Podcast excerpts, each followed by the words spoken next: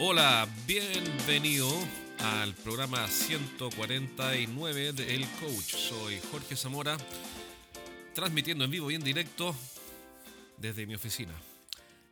Hoy día vamos a, a ver una pequeña entrevista que me hizo un, un consultor que tiene eh, un especial talento, de esos talentos eh, que aparecen una vez cada mil años, ¿ah? para desarrollar una habilidad en los dueños de las empresas. Si es que tú tienes una empresa o estás pensando en comenzar una, escuchar a Alexis Cami de el podcast Peace of Mind alcanza la libertad empresarial es un must.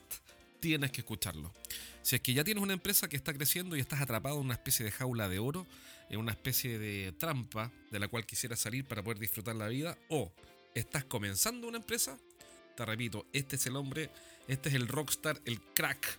Lo conozco personalmente y valoro muchísimo el trabajo que hace ayudando a los empresarios a alcanzar un ideal. ¿Y cuál es ese ideal? Es alcanzar la libertad empresarial. Así que no puedo dejar de recomendarte que escuches eh, el podcast Peace of Mind alcanza la libertad empresarial de Alexis Cami. Búscalo en iTunes, también está en Podbean. Y mm, síguelo porque vas a escuchar y vas a aprender cosas valiosísimas. Que yo personalmente sigo y aprendo. Además, eh, tenemos una relación eh, muy cercana y mm, la verdad es que él no sabe. Ojalá que no escuche este programa. Pero mm, a mí me enseña un montón de cosas que yo después aprendo, anoto en mis apuntes y después yo repito para que la gente crea que soy inteligente, pero en realidad el hombre de las ideas ahí fue Alexis. es verdad, aprendo un montón con él. Así que te dejo este programa, esta entrevista que me hizo y ojalá que, que te guste. Un abrazo, nos vemos pronto.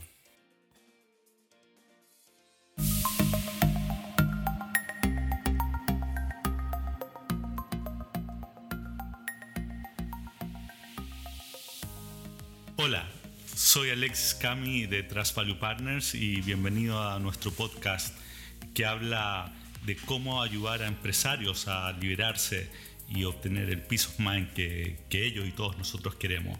Y para hablar de libertad, eh, de cómo lograr esa libertad, hoy día estoy, tengo un gran invitado, es un, excelente amigo mío y experto en marketing don Jorge Zamora, que tiene un podcast espectacular que se llama El Coach, que está más arriba en la lista en iTunes para que lo, para que lo busquen.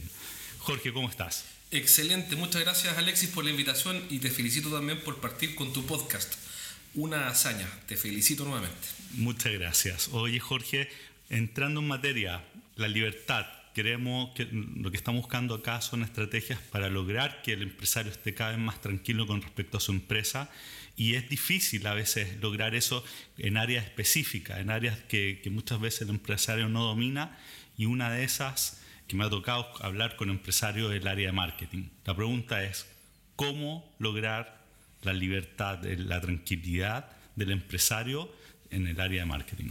Mira, una súper, súper buena pregunta y hasta conversar contigo la verdad es que no me la había hecho nunca, así que también me sirve a mí para reflexionar. Mira, eh, una de las claves de la libertad, sin entrar en la filosofía, yo no soy filósofo, pero una de las claves, claves de la libertad es poder elegir. Y ese poder elegir genera una tranquilidad, que es para donde a tu pregunta, que es el peace of mind, eh, tremendo. Entonces, ¿quién puede estar más tranquilo que un empresario que sabe que puede elegir a los mejores clientes? Pudiendo elegir, eh, nuestra mente se tranquiliza. Cuando yo no estoy tranquilo, cuando no tengo alternativas, cuando tengo que aceptar todo tipo de clientes, clientes que pagan mal, pagan, tú sabes que a veces pagan de tres maneras, tarde, mal y nunca. Entonces, ese tipo de clientes eh, hacen que la vida sea desagradable, que el empresario lo pase mal y que, que se amargue y que sea frustrante y sea un mal rato. Por el contrario, si es que el empresario tiene muchos clientes, puede elegir a los mejores clientes y seleccionarlos. Y esa libertad le da tranquilidad mental eh, porque ya no tiene que lidiar con gente con la que no quiere lidiar, porque al final, a fin de cuentas, se trata bastante de eso. Entonces, lo que estás diciendo es que el marketing es lo que nos permite tener más clientes de los que podemos atender. Exacto. Bueno, pues es el sueño de todo empresario. El sueño y mm, lo que pasa es que si uno lo, eso le falta un par de ingredientes, pero esencialmente sí, si tenemos muchos clientes interesados en hacer negocios con nosotros, podemos elegir a los mejores. Eso está claro, si, mi, mi, duda es... Es el marketing. ¿Cómo, cómo, cómo en el fondo, por uno pensaría que, que el tener más clientes es porque lo estoy haciendo excepcional o, o tú, te refieres, tú crees que esto es algo que se puede aplicar a cualquier, a cualquier industria? Ya, es una muy buena pregunta porque tiene dos partes la respuesta. La primera es que yo tengo que tener algo excepcional. Excepcional es el nuevo mínimo. Así que si no tienes un producto excepcional y estás escuchando este podcast, tienes un problema que resolver ahora porque eh, el mundo moderno castiga los promedios. Eh, castiga los promedios en todo sentido. Los desempeños promedios son, son inaceptables hoy día. Hoy día uno no podría decirle a un cliente, si tú me compras a mí, el producto va a funcionar. Yo todavía escucho gente que dice, si tú trabajas con nosotros, vamos a responder con servicio técnico. O sea, es lo, esperable que si compro un equipo italiano de 100 mil dólares, tú me das servicio técnico. Entonces, eh, los empresarios que no están hoy día trabajando en conseguir algo notable tienen un problema estructural que hace mucho más difícil este nuevo escenario. Es interesante que tú dices notable, porque uno, uno escuchándolo de afuera diría, pero esto, esto es tremendamente difícil hacer algo notable. Y quizá, y me imagino que por ahí va, va, va a ir lo que va a decir, porque de hecho hemos conversado muchas veces antes, que, que, lo notable, una forma de lograr algo notable, también es reduciendo el, el, el ámbito. Exacto, porque uno nunca va a ser notable, o para muchos, uno siempre va a ser notable para pocos. Entonces eh, hay un tema emocional de por medio que es, que es que yo tengo que asumir que si quiero ser notable, tengo que quemar relaciones, sacrificarlas, y de pasar a ser irrelevante para una gran mayoría y muy relevante para unos pocos. Eh, obviamente que si tú vendes eh, Super 8 o vendes chocolate, ciertamente no es así, estás en el negocio de consumo masivo. Pero suponiendo que no eres ni Walmart ni estás en el retail vendiendo productos para millones de personas, eh, sino que estás vendiendo productos, por ejemplo, industriales, configurados o productos que son de nicho, entonces la especialización y el renunciar a muchos para ser muy importante para pocos es el primer paso, pero esa decisión no es irracional, es más bien emocional. Eh, es muy interesante lo que estás diciendo. Nosotros, como también eh, te he contado y lo, lo hemos comentado aquí en el podcast, nosotros tenemos una metodología para, para lograr esta, este peace of mind. Y uno, una de, las, de esas partes que es clave es el cambio del mindset, el cambio de mentalidad del empresario. Entonces tú lo que, está, lo que estás hablando, estás atacando justamente en uno de esos puntos en donde el empresario para, para lograr ser notable tiene que ser relevante para relativamente menos o Menos. pocos. Claro, es menos la palabra. Es menos, ¿cierto? Es relativamente menos, menos clientes y eso implica que también uno tiene que aceptar de que van a haber muchos que no, son, no van a ser clientes de uno, incluso van a encontrar de que lo que estamos ofreciendo no es, no es lo relevante. Exacto, exacto. Eh, porque toda decisión supone un sacrificio. Cuando uno se casa, hace dos sacrificios, no, hace un sacrificio. Hace, esto puede que lo escuche mi señora, así que eh, eh, corrijo. Hace un sacrificio que es renunciar a las otras mujeres. uno, uno renuncia a las otras mujeres. Cuando estudias una carrera, renuncia a todas las otras. Cuando te compras un auto, renuncias a todos los otros. Entonces, cada vez que tomamos una decisión, eh, tenemos que hacer un sacrificio. Y aquí la decisión es ser súper, súper, súper valioso, es decir, notable para alguien, y eso nos obliga a sacrificar la gran mayoría. Entonces eso es lo primero, as- asumirlo y no caer en, en el, en, en el, en el mito, en la ilusión de que más es más. que Bueno, lo que pasa es que, que- que, sobre todo en los tiempos que estamos viviendo, hay muchos empresarios que están luchando contra tantos cambios de paradigma y, y están en una situación incluso de, de sobrevivir en alguna dimensión. Entonces, tener la disciplina para rechazar potenciales clientes que no están en ese ámbito requiere también una, una confianza bien grande de que, de que está- se está en el camino correcto. Mira, yo creo que esto no es para todos, así te lo digo francamente. Yo creo que no todas las personas tienen- están preparadas para hacer algo tan difícil como, no teniendo los recursos suficientes, pensar de forma estratégica y abandonar la lógica de la supervivencia. Eh, porque se necesita, creo, un acceso y una retrospección, un ejercicio mental, psicológico, espiritual, que yo creo que no cualquiera puede hacer. Y digo honestamente, y sin desanimar a nadie, sino que por el contrario, creo que hay que hacer el ejercicio, pero para mí son palabras mayores. ¿Para qué? Para, estando en un escenario adverso, pensar no con la lógica de la supervivencia, sino que con la lógica de la selección. Imagínate a alguien que hoy día nos está escuchando, que tiene un negocio que factura 10 millones de dólares, está bajando a 9, a 8, a 7, y tú le dices, oye, piensa de forma estratégica. Tú lo que le estás pidiendo a esa persona es que, que básicamente domine su naturaleza, que está gobernada por emociones, de una manera que yo creo que los espartanos fueron los últimos en hacerlo, porque, porque es no menor, digamos. Y tú además le dices, tienes que pensar de forma estratégica y no solamente dejar de agregar clientes, sino que seleccionar a los mejores. Eh, entonces para mí es casi está en el borde del heroísmo, ¿ah? básicamente. Hay tú un- una visión sobre eso. Interesante. Oye, Jorge, y esto, eh, este descubrimiento, en lo que, descubrir en lo que uno es único o es, excepcional. Antes de responder esa pregunta, la, tu pregunta era cómo se logra. Entonces, lo primero es decidir que tengo que ser muy, muy interesante para menos, no poco. Y después, lo segundo es tomar las acciones para efectivamente lograrlo. Pero ¿cuál es la hiperestrategia de la cual se habla todo el tiempo? La estrategia mira, es muy simple, sencillamente preguntarle a los clientes cómo podemos hacerlos más felices. A los clientes actuales. A los clientes actuales. Oye, ¿cómo yo podría preguntarle, conversar con un cliente, oye, ¿cómo estás con nuestro servicio, nuestro producto? ¿Estás contento? Sí, me gusta, no sé qué. ¿Y qué podría hacer yo para que tú estés más contento? Y esa es la esencia del emprendimiento, que es agregar un valor nuevo. Pero yo no sé si hay muchos empresarios que quieren hacer esa pregunta a sus clientes. Yo conozco, conozco casos en donde prefieren ni aparecerse para que no les corten el servicio, por ejemplo. Exacto, por eso esto es un problema emocional. Estamos más que racional, es emocional. Y después tú me preguntabas recién, bueno, y después hacerlo, pero en concreto hacerlo. Es decir, si tenemos un despacho en 24 horas y nuestros clientes quieren 12 horas, bueno, entonces hay que reorganizar la empresa para cumplir en 12 horas. Si nuestros clientes quieren, eh, no sé, stock de repuestos y no lo tenemos, entonces tenemos que repensar nuestro negocio para cumplir con stock de repuestos críticos, qué sé yo. Pero hay que hacerlo. Lo otro es tapar la alfombra y, después que aparezca un Uber o aparezca un chico y te gane el negocio. Pero eso supone que, que, uno ya está con los clientes adecuados. Sí. Porque en el fondo, si, si tú partiste y estás en, el fondo en un modo más de supervivencia, quizás estás atendiendo clientes que no son los que deberías atender. Sí, mira, lo que pasa es que las empresas pasan por etapas, igual que las personas. Entonces, la primera etapa, no es que sea taxativo, no, no, es, no es definitivo, pero una forma de entenderlo es que en la primera etapa de una empresa es el arranque en el arranque todos los negocios son buenos. Yo mismo he pasado por esa etapa más de una vez, donde tú dices, oye, ¿y pueden ustedes también hacernos la página web? Yo me acuerdo, y me da vergüenza, lo voy a confesar acá porque me dan ganas de esconderme. Yo, yo reconozco, de hecho, páginas web. Hice videos corporativos con el iPhone. Un empresario, cuando Martín me dijo, oye, ¿tú puedes hacer un video corporativo? Y yo estaba en la lógica de la supervivencia. Eh, hoy día somos amigos con Martín, pero hace años, bueno, le hice un, un video corporativo con el iPhone porque estaba en la lógica de la supervivencia. Entonces, eso tiene un sentido histórico. Eh, hay que entender que las personas y las empresas tienen momentos, y eso tiene un sentido histórico, no, un mal en sí mismo. Pero pasada la etapa del, del, arranque, viene la etapa del crecimiento. Y ahora tienes que empezar a pensar, ok, ya, hice, ya no quiero seguir haciendo videos con el iPhone, que hecho no quedó tan malo.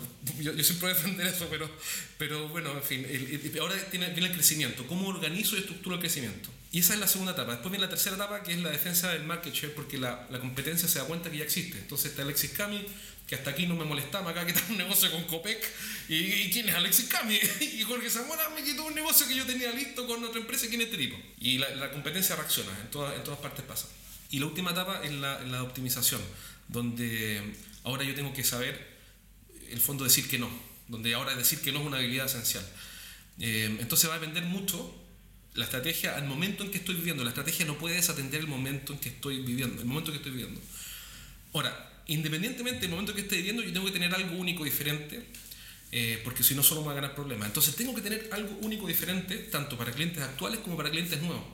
Eh, algo que sea distinto, más que mejor, distinto. Así que eso es transversal a toda la vida de la empresa. Si no tenemos algo mejor, diferente, eh, vamos a tener siempre problemas con clientes que no nos valoran, que nos pagan mal, que no nos respetan, que eh, exigen todo a cambio de nada y un dolor de cabeza. ¿Y qué, qué, es suficientemente diferente? ¿Qué es, lo que, ¿Qué es lo que hace que sea que yo pueda decir, mira, sí, yo estoy en otra categoría o creé una nueva categoría que me imagino que el escenario, el escenario que estamos buscando, es generar una nueva distinción para decir, yo soy el dueño de esta nueva categoría y buscar los clientes ahí. ¿Cómo saber ¿Qué es lo que es suficientemente distinto? Mira, esto, esto por ejemplo lo hicimos con una empresa y fue bien interesante porque para mí fue, un tremendo desafío porque lo hicimos con una empresa que vende cañerías, que fue un cliente hace como tres años atrás o cuatro años atrás. Y cuando tú vendes cañerías, todas las, yo ahí descubrí que todas las cañerías son igual de cañerías que las otras cañerías, digamos, porque son fabricadas por el mismo chino. Entonces todos los, todos los competidores vendían la misma cañería fabricada bajo especificación. Entonces el desafío era diferenciar esto y generar una categoría nueva en un mercado que está ultra desarrollado, donde las cañerías están estandarizadas, se publican los precios por internet, de hecho, y hay licitaciones públicas, etc. Entonces, bueno, ¿cómo lo hacíamos? Y nuevamente, fuimos a preguntarle a los clientes qué es lo que quieren. Y eso nunca ha fallado, más allá de la tecnología, el solo hecho de que tú te acerques a alguien a preguntarle cómo te ayudo, funciona. Y va a funcionar creo que siempre. Entonces, lo que hicimos fue llamar a los grandes compradores, a los clientes ideales de esta empresa, y preguntarles, oiga, mire, estamos llamando para saber qué es lo que usted quiere. Y la respuesta de los clientes fue, queremos que cuando tú nos, en resumen, ¿no? Queremos que cuando tú nos comprometas un plazo de entrega, lo cumplas. Eso es lo que Una promesa, una promesa bien, bien clara. Una promesa clara que se cumpla. Entonces ahí dijimos, ok, eso es lo que quieren los clientes. Vamos a ver qué ofrecen los competidores. Y los competidores todos ofrecían, yo entrego más rápido y tengo mejor precio. Perfecto, hay un descalce entre lo que los clientes quieren y lo que eh, eh, ofrece mi competencia. Entonces, ¿qué fue lo que hicimos? Dijimos, de acuerdo, ¿qué pasaría, querido cliente, si es que nosotros comprometiéramos la siguiente garantía? Por cada día de retraso en la entrega de una orden de compra previamente aceptada por nosotros, vamos a bonificar el 1% del total neto de esa compra Mira. en tu próxima compra. ¿Eso sería garantía para ti de que vamos a cumplir esta promesa? Y uno de esos clientes, eh, Taiko, de hecho, fue uno de los clientes que lo voy a nombrar porque esto no es un misterio, eh, que dijo, mira, eso que tú me estás diciendo es nuestra próxima política de compra, por lo menos en ese momento. impresionante. Entonces, no estamos hablando de alquimia, ¿ya? no estamos hablando de magia, de, de- de ese halo que recubra el mundo del marketing y la publicidad. Estamos hablando de ir a preguntar, confrontar los hechos y darle a las personas lo que quieran. No es más que eso. Súper, súper interesante. Ahora, estaba pensando, tú dices, preguntarle a los clientes, pero ¿qué pasa si los clientes no saben qué es lo que necesitan esto? Hablamos del iPhone, probablemente nunca alguien se ha dicho, no, yo me imagino algo que parece un iPhone. ¿Qué pasa en esos casos? Yo creo que usan los dos hemisferios. ¿no? Eh, eh, yo subo un ejemplo del iPhone, porque si hubiera hecho el estudio de mercado no habría aparecido el iPhone. Claro. Entonces, eso está perfecto. Lo que pasa es que tenemos que usar los dos pensamientos, el pensamiento secuencial que, y el pensamiento eh, no secuencial o el pensamiento creativo. Eh, yo no me sentiré culpable por tener uno de los dos. ¿ya? Lo que sí creo que es fundamental es que una empresa exista el, pensamiento sistemático para generar un proceso de innovación, que es básicamente levantar opiniones de clientes, recogerlas y meterlas dentro de una máquina. Una máquina, me refiero de generar servicios o productos. Entonces yo creo que hay que hacer las dos cosas. Preguntar a los clientes lo que quieren y desafiar a los clientes con cosas que ellos no saben que quieren porque no saben que existen.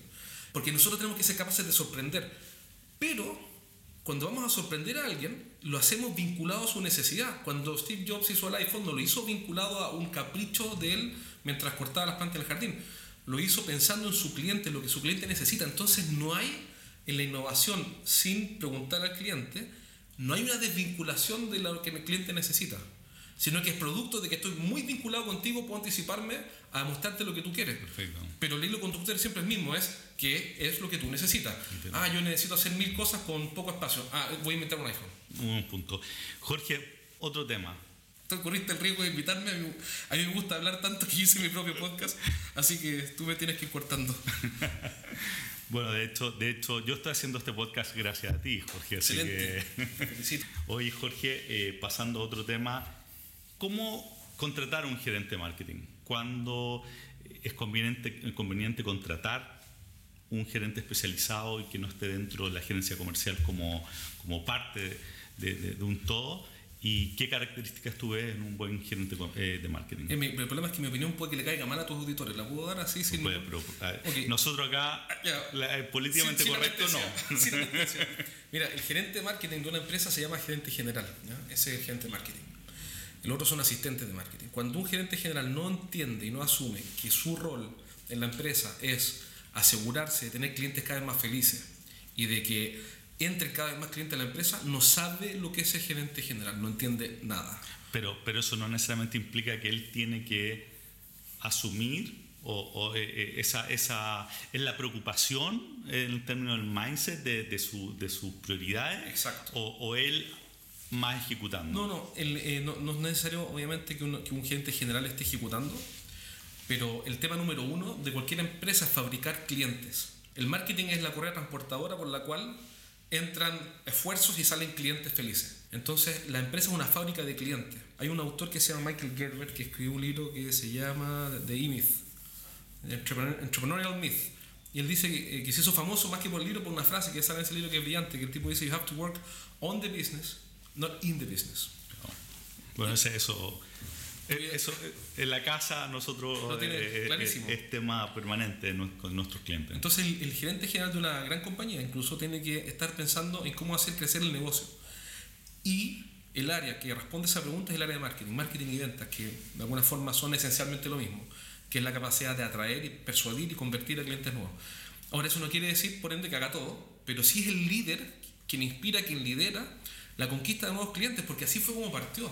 ¿Cómo partieron los grandes empresarios de este país? No sé, Horst Polman, entiendo que, no me consta que soy más joven, pero entiendo que Polman andaba viendo clientes. Yo tengo un tío mío que, que, es una empresa importadora grande y que el tipo andaba con su maletín eh, con muestras de productos que trajo a Japón en el año 70 y algo, 80.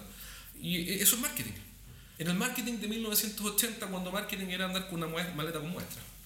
Entonces, cuando, cuando entra, eh, hay una idea perversa que es que eso es para una etapa y después uno se sale de esto y le delega la visión a un ingeniero comercial, un ingeniero civil, que supone que tiene que ser una estrella en marketing. Pero la visión, ¿quién la tiene? Tú lo sabes mejor que, que cualquiera. El, absolutamente el empresario. El empresario. Lo hemos hablado acá mucho en términos de la visión, que, que, es el punto clave de, de, de, todo este proceso. Y es interesante porque lo que tú estabas diciendo es que al ser notable o buscar ser notable en un ámbito, eso la única forma de lograrlo es cuando tú estás expresando tu visión, que ahí está la pasión, de hecho. Entonces, es interesante como, como lo que estaba hablando, que el marketing eh, eh, te ayuda a entrar en un círculo virtuoso en donde cada vez está expresando más tu visión en, en, la relación con tus clientes, lo que hace que tengas cada vez más pasión y por ende tu trabajo cada vez es menos desagradable, por ponerlo así. Cada vez estás haciendo cosas que, que te, te sientes más cómodo y te empiezas a liberar del día a día eh, que, no te gusta. Exacto. Ahora, dicho eso, bueno, ¿cómo ejecutamos? Entonces la ejecución, eh, para mí, forma de las cosas, necesita una lógica, y es la lógica de una fábrica.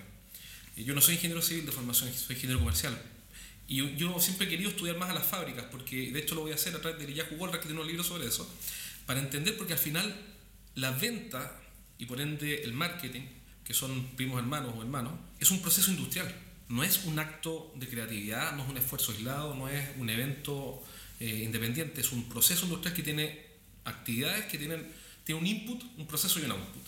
Entonces, la forma de abordarlo cuando tenemos la visión de este dueño es sencillamente eh, ser, es tener la determinación de ser consistente en el tiempo a través de esfuerzos planificados. ¿Qué quiere decir eso? Por ejemplo, tú estás haciendo un podcast. Eh, a mí mi primer cliente me contactó por el podcast, una empresa norteamericana, después del programa 110. Hice 110 programas sin ganar ni uno, pero ni uno, ni uno, ni uno. Eh, voy al programa 147 y me han llegado tres clientes. Mira. Entonces alguien dice, bueno, pero entonces es una pérdida de tiempo. Depende, depende. El punto es que sea o no una pérdida de tiempo, si no estás dispuesto a perseverar, no vas a lograr nada notable, porque ¿qué va a pasar? Ah, yo lo veo todos los días, hace una campaña de telemarketing y digo, ok, ¿cómo les fue hoy día? Bien, ¿qué hicieron? Llamamos a 10 empresas. Perfecto. ¿Qué resultó? Una reunión. Y ayer no nos llamamos. Entonces ya no hay consistencia. Y lo que no es consistente, por eso la palabra determinación es clave, no es mejorable. Si tenemos la determinación de hacer en forma consistente, aun cuando parezca que estamos perdiendo el tiempo, aun cuando parezca. Puede ir haciendo mejoras permanentes. Puedes mejorarlo. Pero si no hay consistencia, no puedo mejorarlo porque fue el capricho del gerente general del día lunes que retó el de marketing. Le digo, hago una campaña. Y fue y mandó unos emails y llamó por teléfono.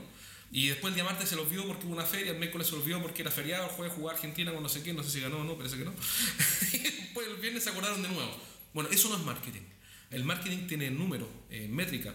Eh, hice 10 llamados, conseguí, por ejemplo, con una empresa que vende equipos de termofusión, uno de los cambios que hicimos fue que un vendedor tenía que empezar a visitar cinco hoyos, se le dicen en la, en la construcción, cinco hoyos de construcción de edificios a la semana.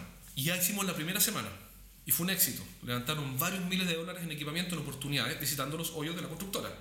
Lo que no puede pasar es que la próxima semana no vayan, porque si no, no vamos a poder mejorar ni el speech del vendedor, ni los materiales de apoyo, ni las demostraciones, no vamos a poder hacer nada. Entonces, en el fondo del punto es, busca un, un, un proceso que sea simple de implementar y no lo suelte.